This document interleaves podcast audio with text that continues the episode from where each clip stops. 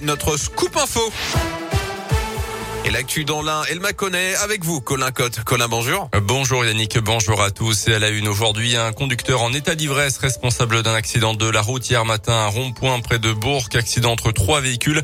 Selon la police, l'automobiliste en cause s'est aperçu trop tard du ralentissement qu'il y avait devant lui à l'approche du rond-point et venu percuter la voiture qui le précédait. Un test d'alcoolémie donc positif. L'accident a fait deux blessés légers transportés à l'hôpital tout proche.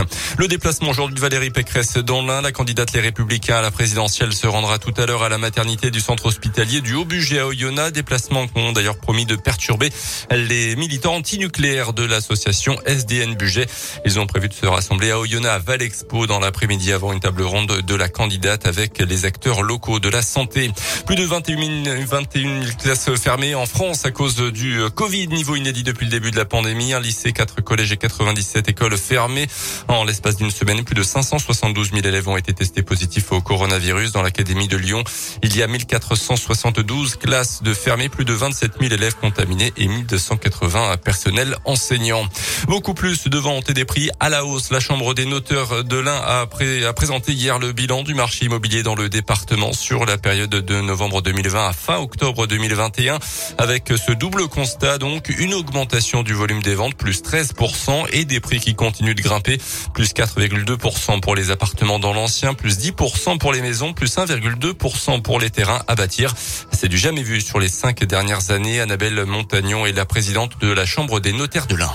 Le volume des ventes, euh, il peut s'expliquer parce qu'on est d'un département euh, de rural, donc l'attraction de la campagne suite euh, au confinement de l'année dernière, donc qui continue encore sur cette année, donc avec les, urbains qui viennent à la campagne, et puis une attractivité des prix dans notre département par rapport aux grandes agglomérations. Donc les deux font que, eh bien, on a plus vendu dans notre département aujourd'hui. Et puis les prix qui sont à la hausse du fait qu'on a beaucoup beaucoup euh, d'acheteurs, eh bien, ça fait augmenter les prix euh, comme dans un marché classique. Et euh, là, il y a une raréfaction des biens qui fait que les prix ont augmenté.